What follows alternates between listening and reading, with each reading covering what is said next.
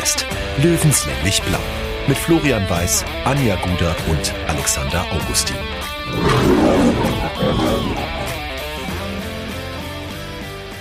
Servus und herzlich willkommen, Giesinger Bergfest Löwenstammtisch, Episode Nummer 70.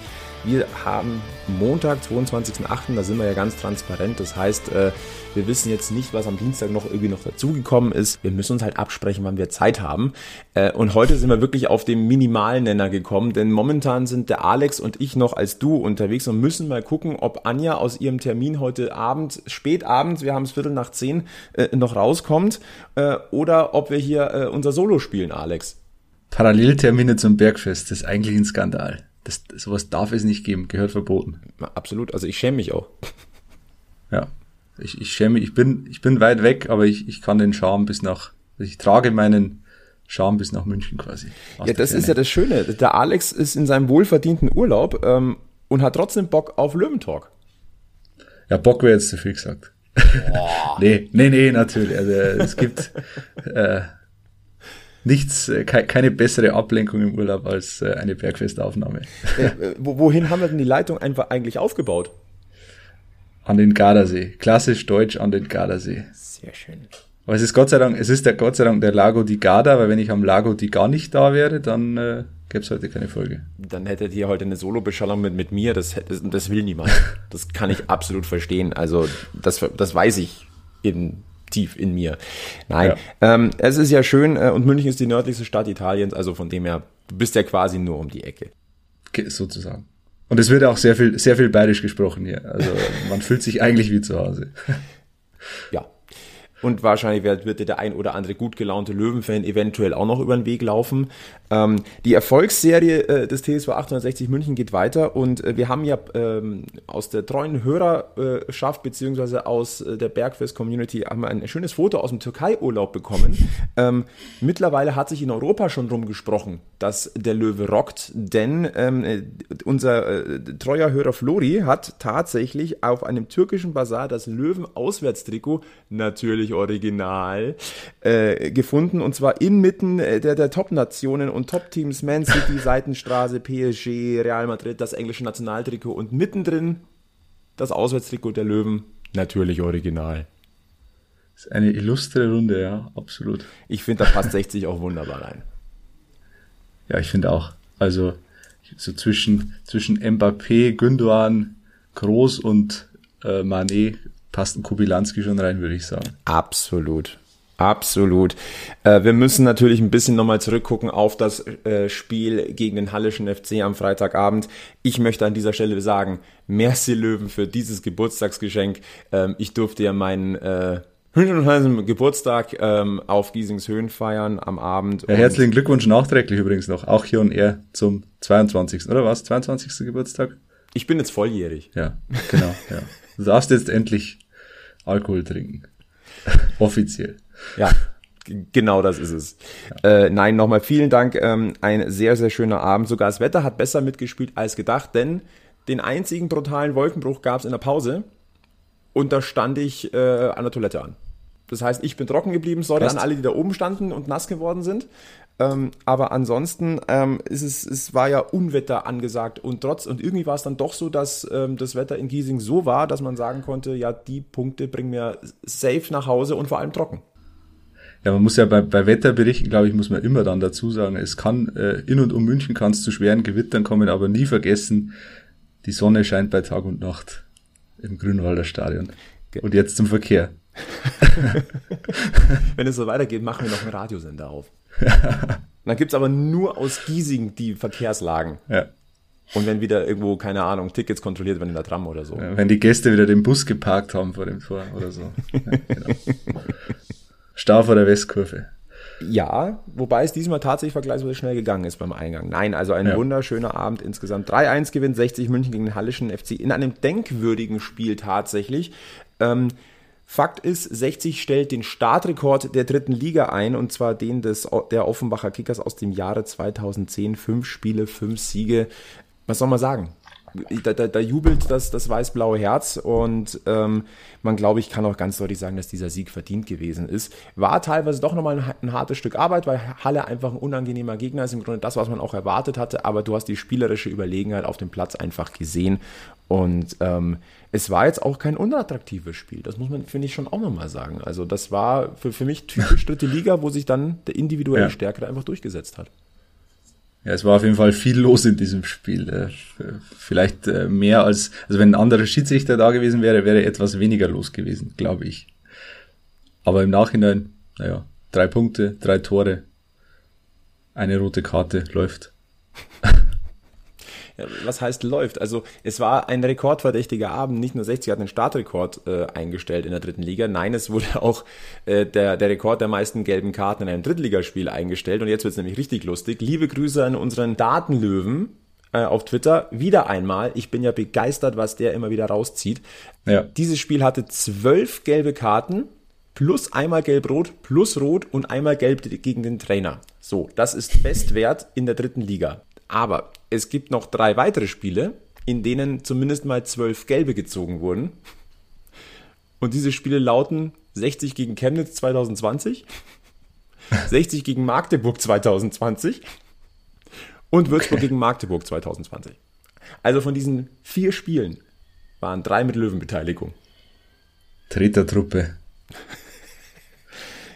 Ja, wobei man da wieder aufpassen muss. Ist es wirklich die Tretertruppe, die auf dem Platz steht, oder ist es der Schiedsrichter, wo man nicht genau weiß, welche Linie er pfeift? Ich habe ja, das Spiel das nicht als extrem unfair gesehen. Nö, überhaupt nicht. Also überhaupt nicht. Ich glaube, das haben auch die, die also der, der Hallenser Trainer hat es ja relativ deutlich gesagt, auch Michael Kölner hat es ja, ähm, ja zumindest kurz mal angesprochen, dass äh, der Schiedsrichter da eine gewisse Unruhe reingebracht hat in das Spiel, die es eigentlich nicht gebraucht hätte. Und da gehe ich voll mit. Also da, da fehlte halt, ab einem gewissen Zeitpunkt fehlte komplett das Fingerspitzengefühl. Ich Und er hat sich, glaube ich, das selber, gesehen. ja, er hat sich, glaube ich, auch selber drin, äh, ein bisschen rein manövriert, ähm, weil er halt für, für Sachen gelb gegeben hat, äh, die halt vielleicht ein anderer nicht ahndet und dann musste halt alles ahnden. Dann war es vielleicht auch äh, wieder eine Linie in gewisser Weise, aber es war eine sehr, sehr strenge Linie und eine etwas, äh, ja, eine komische Linie.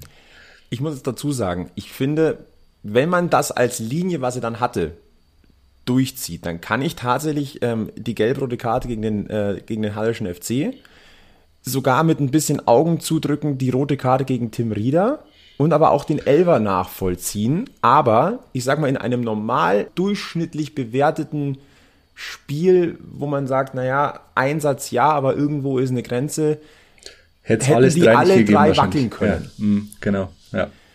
Und das war irgendwie seltsam. Also, was, was für mich vor allem komisch war, war irgendwie im Stadion ist weniger, also gefühlt für mich, weniger Unruhe mhm. wegen der Schiedsrichterleistung gewesen, als dann im gesamten Nachgang, als nochmal das Revue mhm. passieren lassen.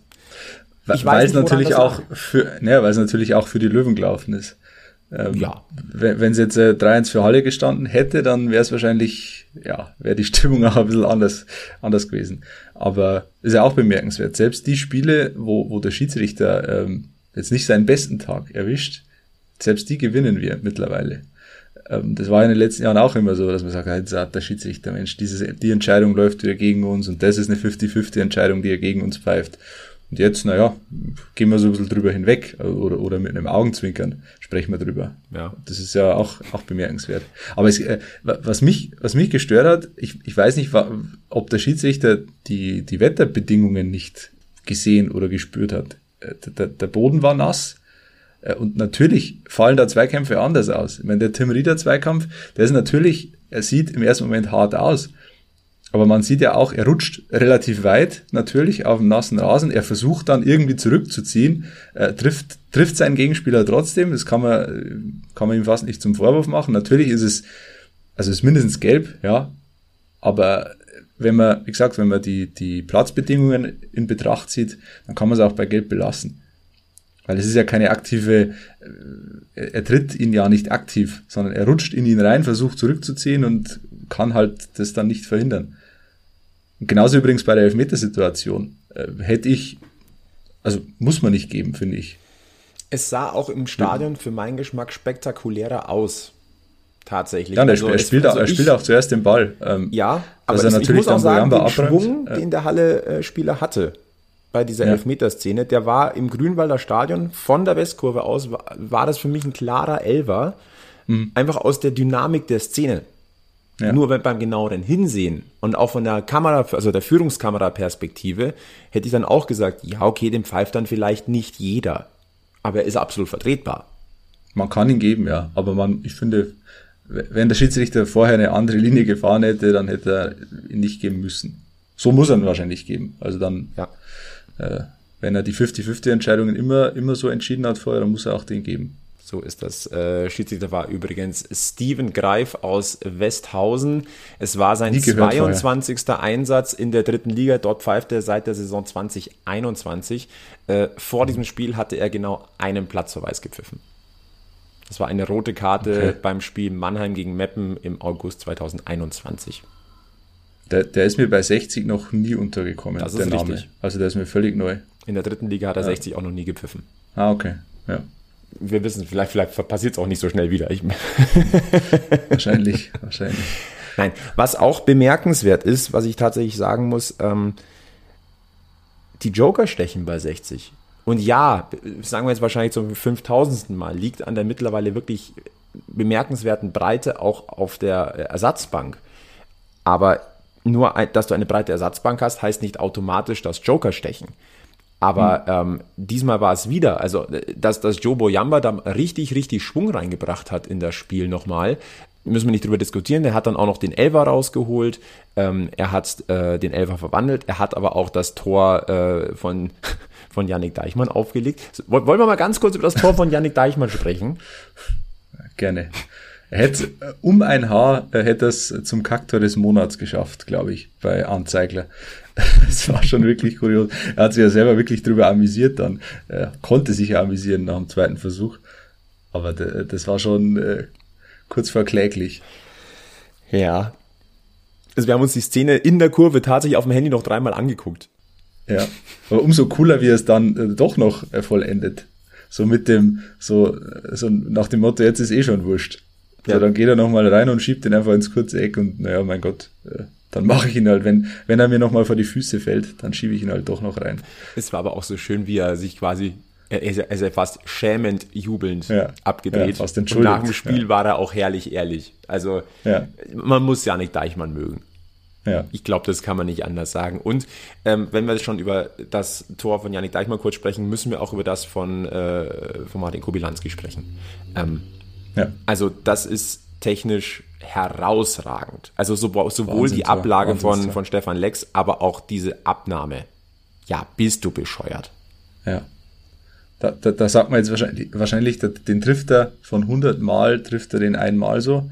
Ich würde aber bei Kubilanski schon ein paar, paar, paar höher ansetzen. Ja. Äh, der, das war kein Zufall. So, der hat einfach diese Schusstechnik und der weiß dann genau, äh, ja, der hat genau das Timing und dann schlägt er halt ein im Kreuzeck und das war also bestimmt auf der Shortlist zu, zum Tor des Monats. Ja, würde ich schon würde sagen. Ich festlegen. Zumindest mal Top 10 verdächtig für Magenta Sport. Der, der Duisburger Keeper hat ihm da Konkurrenz gemacht an diesem Wochenende, aber ähm, ja, wird auf jeden Fall seine Erwähnung finden. Ja, da würde ich auch ganz gerne nachher noch was, noch was dazu sagen, tatsächlich, weil ähm, mhm. da haben wir auch eine, naja, Löwenverbindung nicht gerade, aber es ist uns nicht unbekannt im Löwenkosmos, sagen wir mal so. Aber ähm, um nochmal auf das Spiel gegen Halle noch einmal zurückzukommen, diese, diese, diese Joker-Thematik. Also man kann ja ganz, ganz offen sagen, die Bildzeitung hat das mal nochmal rausgeholt. Vier von den fünf Löwensiegen jetzt sind auch dank Joker entstanden. Mhm. Denn man darf jetzt nicht vergessen, in Dresden hat Marcel Bär doppelt getroffen.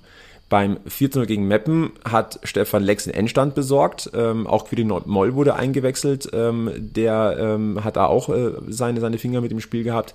Äh, das 1-0 in Fair durch Medis Skenderovic, jetzt schon legendär. Mhm. Und äh, jetzt eben beim Spiel gegen Halle. Es ist schon bemerkenswert. Und ja. es gibt ja auch eine gewisse Sicherheit, dass du rotieren kannst, tatsächlich. Und vielleicht auch den einen oder anderen mal schonen, auch wenn er vielleicht angeschlagen ist. Und ich meine, wenn du zur Pause einen Dreierwechsel vornimmst und du bringst Wilsch für Lannert, Bojamba für Kobilanski und Lakenmacher für Skenderovic. Das ist eine Ansage. Also das ist halt einfach krass und dann nochmal ähm, Moll für Talik hinterher und dann nochmal Frenetzi für Lex. Das, das, sind, das sind vor allem so, so ein Frenetzi halt von der Bank zu bringen, das ist schon auch äh, in der Schlussphase, ja, schon auch, äh, kann, kann Spiele entscheiden. Absolut. Und wird Spiele entscheiden, bin ich mir sicher, in, der, in dieser Saison. Genau, das ist es. Und äh, es war ein emotionaler Spagat auf Giesingshöhen an diesem Abend, weil sportlich feiern wir hier den fünften Löwensieg in Folge zum Start, Startrekord eingestellt. Aber es gab halt einfach auch traurige Nachrichten. Und ähm, ich glaube, jeder hat es mitbekommen in der vergangenen Woche, ähm, dass ähm, ein langjähriges Mitglied der, der aktiven Fanszene von 60 München verstorben ist. Das ist Moritz. Und ähm, da gab es eine wie ich wieder finde, für fast schon wieder typisch 60. Ähm, eine mhm. tolle, tolle Unterstützungsaktion. Ihr findet alle Infos dazu auch in diesen Show Notes. Ähm, es gibt nämlich die Spendenaktion Alles, äh, Alle für Moritz, die äh, darauf abzielt, die Familie von Moritz zu unterstützen. Er hinterlässt eine Frau und vier kleine Kinder. Und mhm. ähm, das ist emotional eine, eine katastrophale Situation. Ähm, die wünscht man niemandem. Und ähm, da zumindest dann in Anführungszeichen zumindest die finanziellen Sorgen erstmal so ein bisschen beiseite schieben zu können, hilft schon ein bisschen. Und ähm, ich bin beeindruckt. Ich bin absolut beeindruckt, was wir so bisher gehört haben, wie da die Resonanz mhm. war. Ganz, ganz, ganz großes Kino und ähm, ist auch mal wichtig zu sagen, da rückt auch das, äh, das Sportliche sofort in den Hintergrund. Das ist schönes äh, Hobby, schönes Nebenbeiwerk. Ähm, ja. Aber wenn es da hart auf hart kommt, wie sehr da ähm, man zusammenhält, da ist dieses Kameradschaft macht bei 60 alles aus. Das ist hier gelebt. Ich finde, bei, bei all dem Traurigen an der Sache hat es ja ein Schönes, dass man, ja, äh, dass jeder zusammenrückt. Dass man die, die Gräben überwindet, die es einfach gibt äh, bei 60 seit Jahren. Ähm, und dass aber jeder dann, äh, ja, quasi an einem Strang zieht und, und jedem das, äh, das Wohl dieser Familie wichtig ist. Ähm, egal ob es jetzt Hassan Ismail ist, ob es die Ultras sind, ob es Michael Kölner ist, ob es äh, der Verein ist, ob es Sponsoren sind. Also das, ja, das macht dann 60 halt auch aus. Ähm, Wenn es hart auf hart kommt, dann hält jeder zusammen und dann versucht jeder seinen Teil dazu beizutragen, ähm, um Hilfe zu leisten. Und das, ja, wie gesagt, wenn es ein schönes hat, dann das. So ist das. Es gab dann auch eine eine Trauerchoreo, also schwarze Wobei man da, äh, muss ich kurz sagen, also was Schönes hat, kann, so, so eine Situation kann nichts Schönes haben, aber ich, was, was Rührendes irgendwie, so, ich will es, also ja. da gibt's überhaupt nichts zu beschönigen, Nein. also das ist einfach nur schlimm, ja.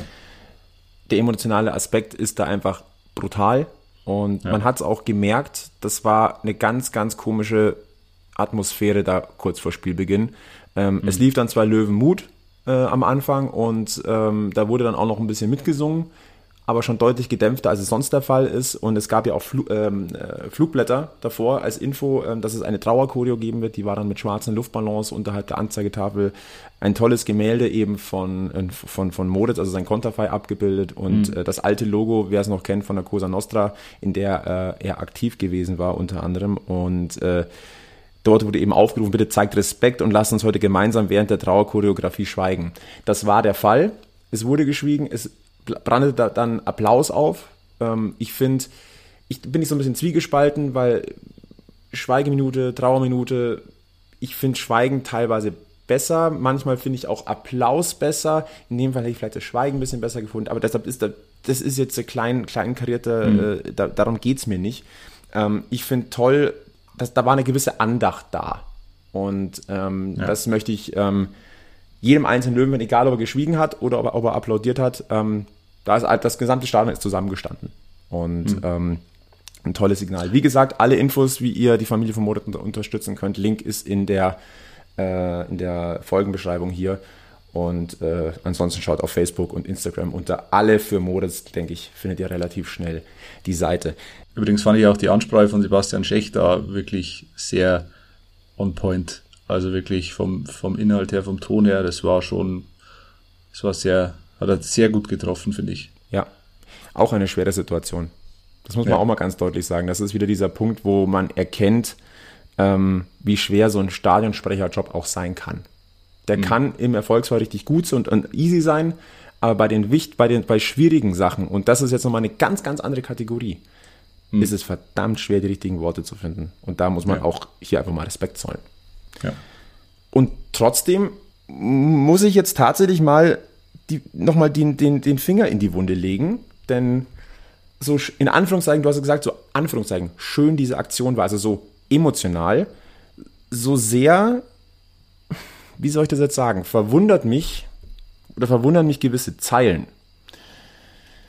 Ja. Natürlich wurde die Trauerchoreo und die Thematik um Moritz auch medial dargestellt. Und das ist ja auch gut, damit diese Spendenaktion, diese Hilfsaktion auch nach, äh, in, in die Breite getragen wird. Dann muss man aber auch bitte bei der Wahrheit bleiben. Und wenn ich dann, und das mache ich nicht gerne tatsächlich, weil ich niemanden anprangern möchte, aber in, dem, in diesem Fall tue ich es jetzt.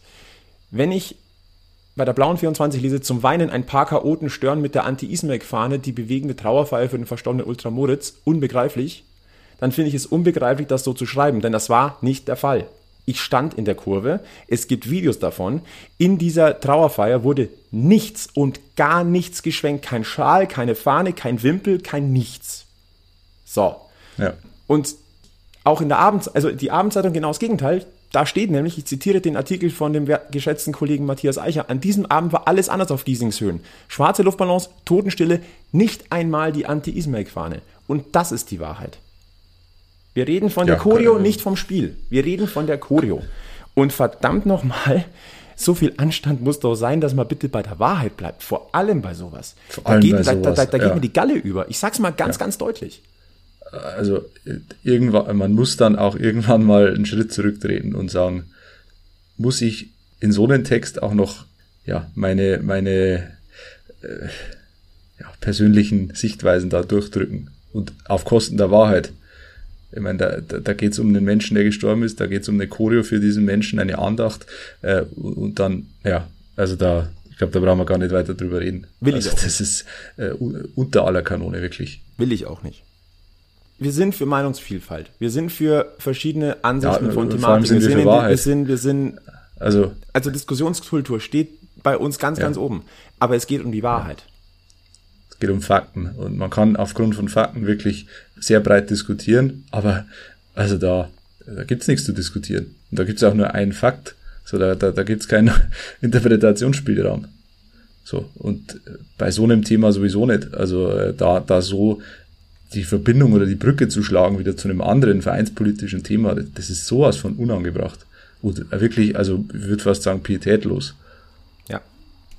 Und ganz ehrlich, ich möchte auch gar nicht weitere Worte darüber verlieren, weil das ist nee, das äh, ist, der Situation und das ist vor allem Moritz gegenüber nicht fair. Ja.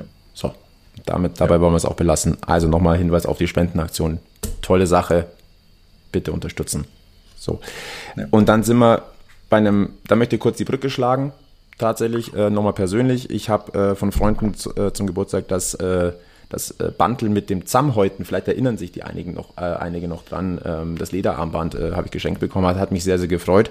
Ich muss ganz ehrlich sagen, auch das gab es ja auch im Löwenshop eine Zeit lang mit dem Löwenschriftzug noch dazu. Zammhäuten ist vor allem bei solchen Situationen oberstes Gebot und der kleinste gemeinsame Nenner ist der Löwe. Vielleicht sollte ja. sich das der ein oder andere mal wieder so ein bisschen mehr zu Herzen nehmen. Hm. Startrekord für 60 in der dritten Liga haben wir gesagt. Kleiner Blick voraus übrigens, äh, der ist jetzt eingestellt. Fünf Spiele, fünf Siege. Ich habe mal geguckt, was dem Offenbach, äh, was den Offenbacher Kickers 2010 dann im Spiel 6 widerfahren ist. Äh, es war ein 3 zu 3 bei Rot-Weiß Aalen. Das heißt, wenn 60 am kommenden Wochenende bei Viktoria Köln mindestens einen Punkt holt, ist der Startrekord weiterhin eingestellt. Wenn sie dort gewinnen, sind sie alleiniger Rekordhalter. Wird, wird äh, Viktoria Köln das Rot-Weiß Aalen äh, für 60 quasi. Aber naja, ob jetzt ein, wird, wird man uns über 3 zu 3 ärgern oder freuen? Ich weiß es nicht, ehrlich gesagt. Ich glaube, das ist abhängig vom Spielverlauf. Ja, klar. Also grundsätzlich, mein Gott, hätte ich jetzt, könnte ich wahrscheinlich mit leben. So, wenn du natürlich 3-0 führst und dann 3-3 spielst, wird's, wird man anders drüber sprechen, aber grundsätzlich. Also Viktoria Köln ist gestartet mit neun Punkten auf, aus fünf Spielen, äh, rangiert auf Platz acht momentan. Man muss natürlich fairerweise auch dazu sagen, dass 60 die gesamten Siege bisher gegen Mannschaften aus der unteren Tabellenhälfte eingefahren hat. Die, also alle die, die stehen aber natürlich auch vor allem da, weil sie gegen uns verloren haben. Natürlich. Zum großen Teil. Natürlich, aber wir müssen natürlich schon auch ein bisschen bei der Wahrheit bleiben oder beziehungsweise äh, das versuchen einigermaßen realistisch auch einzuschätzen. Also ein SC Verl ist zum Beispiel Tabellenletzter. Ähm, das war dann der Lucky Punch in der 90. Minute. So fair muss man sein, auch wenn die Leistung der Löwen so fair, so fair muss man sein. Oh. ja, aber äh, wir haben ja die Rekordlöwen im, im äh, Bojamba Spar-Abo. Ja, das ist wirklich, also das lohnt sich sogar im Vergleich zum Jamba Spar-Abo. Mhm. Da hast du einen Crazy Frog bekommen und äh, beim Bojamba Spar-Abo kriegst halt ein Tor und eine Vorlage nach Einwechslung. Das ist ja. der deutlich bessere Deal. Wenn wir mal auch äh, nochmal einen kleinen Blick zurückwerfen. Ähm, du hast es schon angesprochen, eigentlich die Szene des Wochenendes war nicht in einem Löwenspiel, sondern hat sich in Meppen zugetragen, beim Spiel Meppen gegen den MSV Duisburg. Äh, Vincent Müller hat dort ein Tor geschossen. Das ist erstmal jetzt nichts Verwunderliches. Es ist nur verwunderlich, dass, es, dass ich er weiß, Ich weiß, ist. welche Brücke du schlagen willst. Ja, ja ich, ich weiß auch, welche Brücke du schlagen willst. Ja. Aber weiter im Text. Also Vincent Müller, dass er trifft, passiert. Dass er Keeper ist, macht das Ganze äh, schon interessant. Dass es dann aber auch noch aus 70 Metern ist, das passiert dann wirklich nicht so oft, weil dass man ein, ein Lucky Punch, wenn man in der 90. oder 95. Minute alles nach vorne wirft und dann kommt der Keeper mit dem Kopf ran oder, mhm. oder hält mal drauf, weil er an den Ball kommt, passiert. Oder, oder Oli Kahn hält die Faust rein. Ja, zum Beispiel und dann äh, danach in Rostock, glaube ich. Ganz genau und äh, danach erklärt, ich dachte immer, dass man in dem dass der Keeper im Strafraum die Hände benutzen darf. Legendäre Aussage übrigens, ähm, auch wenn er von der Seitenstraße ist, aber die Aussage war schon cool. Das muss ich jetzt ehrlicherweise zugeben. Ja. Aber für viele im Löwenkosmos und für langjährige Löwenbeobachter war diese Szene so ein kleines Déjà-vu. Denn äh, das gab es bei uns, bei der zweiten Mannschaft der Löwen, am 23. April 2013 nämlich auch schon mal. Und nämlich im Sportpark Vaterstetten. Ein gewisser 22-jähriger Vitus Eicher damals hat nämlich gegen den TSV Buchbach auch aus 70 bis 80 Metern ein sehr, sehr ähnliches Tor geschossen. Mhm. Ich Nach, wusste es. Nachzugucken wusste übrigens es. auf YouTube. Ja. Also wir kennen so lange her. Wahnsinn. Ja, wie die Zeit vergeht.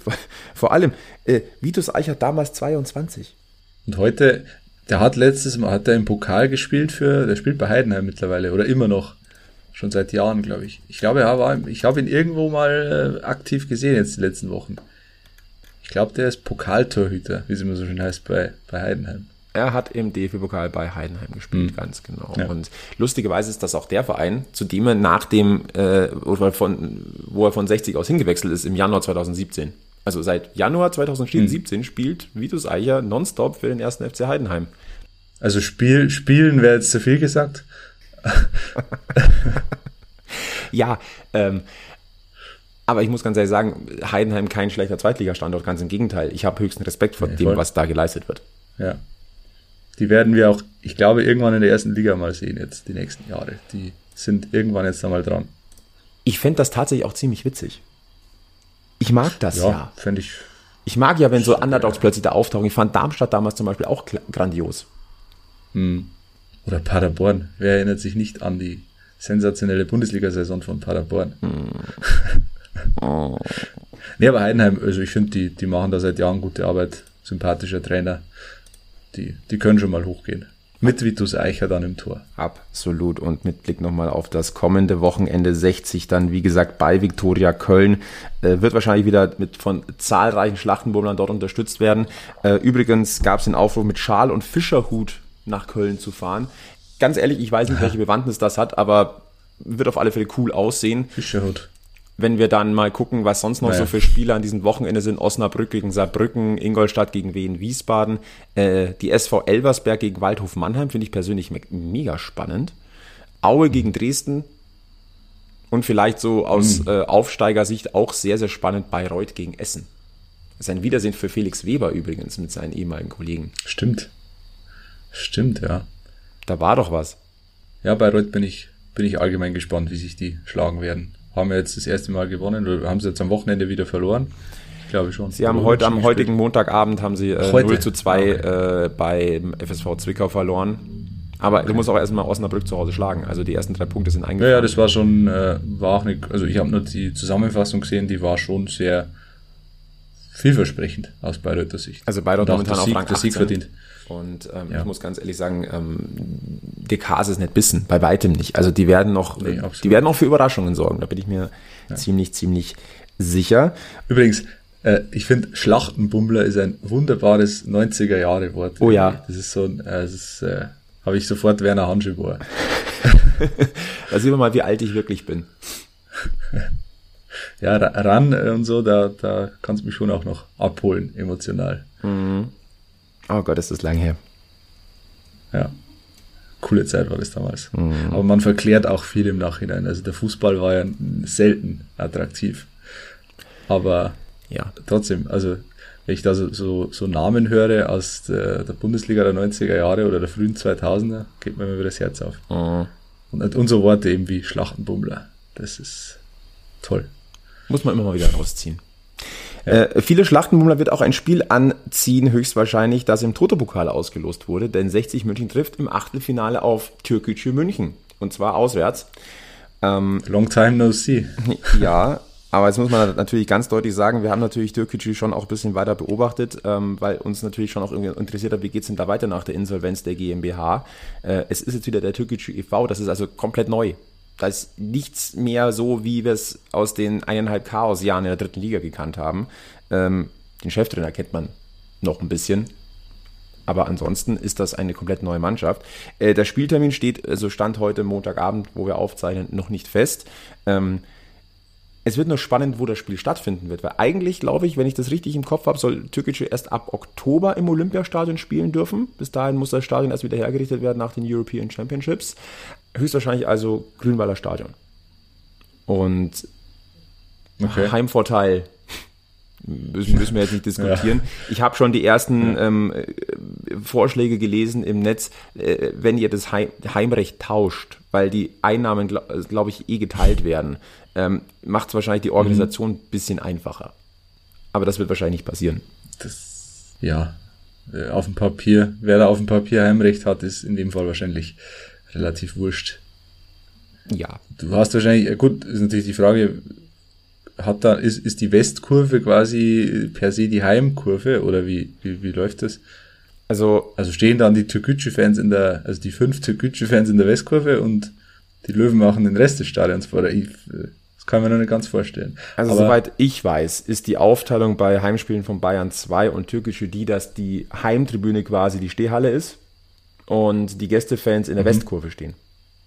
Also letztendlich ändert sich gut, nicht wirklich würde, viel. Würde passen. Aber die Stehhalle, also wenn das die Heimtribüne ist. Die Wechselgesänge wären halt dann weg, ja. Die Wechselgesänge mit der Stehhalle wären weg. Also ich sag mal so. Oder sie aus, würden anders klingen. Aus türkischer Sicht wäre es in Anführungszeichen clever zu sagen, wir nehmen die Aufteilung, die sonst bei Löwenheim spielen ist. Weil das ja. Stadion, ob es ausverkauft sein wird, weil das wird ein Spiel unter der Woche sein, lassen wir jetzt mal dahingestellt. Wir hatten ja auch, glaube ich, ja, nichts, letztes, ja. vorletztes Jahr das, das Duell 60 gegen Haching im, im Toto-Pokal, das war nicht ganz ausverkauft. Ich könnte mir vorstellen, dass auch dieses Spiel nicht ganz ausverkauft sein wird, aber es, wär, es wird zumindest eine, eine starke Kulisse sein. Und äh, auf jeden Fall. Für Türkgücü oder für das neue Türkgücü das Spiel des Jahres. Ich glaube, da übertreiben wir jetzt hier nicht. Und ähm, mhm. nur weil Türkgücü nicht mehr das Türkgücü vom vergangenen Jahr ist, müssen wir mal in den Finger erheben, diese Spiele sind gefährlich. Und wenn wir auch mal gucken, Türkgücü der Toto-Pokal ist, ist, auch kein Selbstläufer. Da, Haching hat schon die Segel geschlichen zum Beispiel. Ja? Und mhm. ähm, deswegen bitte geht damit nicht, nicht overpacen, die, die Mama weg. Nein, nein, nein, das wird schon eine Herausforderung. Ja, ja, das ist. Aber ich finde Türkgücü mit, ich darf es gar nicht laut sagen, aber ich finde es mittlerweile fast sympathisch, was die machen. Das äh, heißt sympathisch, aber sie, das ist schon wirklich der, auch der bewusste Gegenentwurf zu dem äh, Türkgücü der letzten Jahre, was die machen. Ja. Ähm, sie haben viele, viele Spieler jetzt auch zurückgeholt, die so in der Bayernliga äh, gespielt haben für Türkgücü oder auch noch in der Regionalliga, zum Beispiel ein, ein Marco Holz, ähm, die haben ja vor einer Woche ungefähr in, in Seebach gespielt, also in Deckendorf. Da war ich vor Ort, äh, habe die ein bisschen angeschaut, bin äh, relativ, ja, eigentlich direkt hinter Alpakaya Buna, also dem, dem Türkgücü-Trainer gestanden, der sehr, ja, einfach sehr sympathisch ist irgendwie. Der hat einfach eine, eine gute Ausstrahlung irgendwie, der so eine, so eine lockere Art und immer mal einen lustigen Spruch auf den Lippen, auch im Umgang mit den Spielern, wirklich sehr, also wirklich ein guter, menschlich ein guter Trainer. Fachlich kann ich es jetzt nicht ins Detail beurteilen, aber menschlich wirklich sehr gut. Und auch die Mannschaft macht einen guten Eindruck. Wir haben das schon mal gesagt, als wir bei München TV zu Gast waren, war er ja auch da, da konnte man sich ja Backstage auch ein bisschen austauschen. Mega sympathisch. Ja.